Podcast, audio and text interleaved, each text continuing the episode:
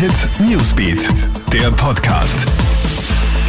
Schöne Grüße aus der Kronhit Newsbeat Redaktion. Hier das Wichtigste für deinen Start in den Montagmorgen. Das war es vorerst wieder mit der Reisefreiheit nach Spanien.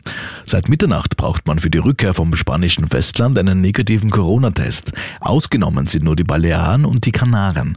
Der Urlaub in Barcelona, Madrid oder Sevilla ist somit aber wieder kompliziert und das zu einem schlechten Zeitpunkt.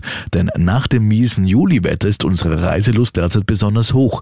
Laut aktueller Umfrage planen allein 44 Prozent der Deutschen noch einen spontanen Urlaub und das ist bei uns Österreichern nicht anders.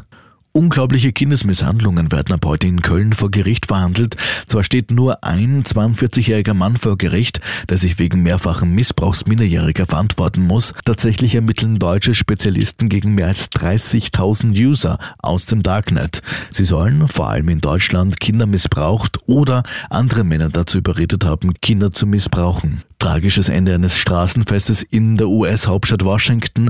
Dort ist es zu einer Schießerei gekommen, bei der ein 17-Jähriger getötet und 20 weitere Personen verletzt wurden. Eine Polizistin, die zu dem Zeitpunkt nicht im Dienst war, wurde lebensgefährlich verletzt. Nach derzeitigen Infos hat es drei Schützen gegeben. Augenzeugen berichten außerdem, dass auch aus einer halbautomatischen Waffe gefeuert worden ist.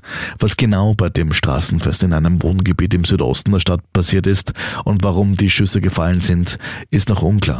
Und dank der Corona-Krise gibt es Neues im Duden. Hier sind gleich eine Reihe häufiger Wörter aufgenommen worden.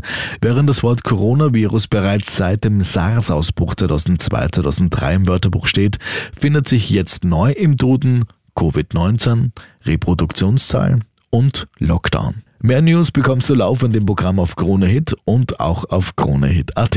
Schönen Start in die neue Woche.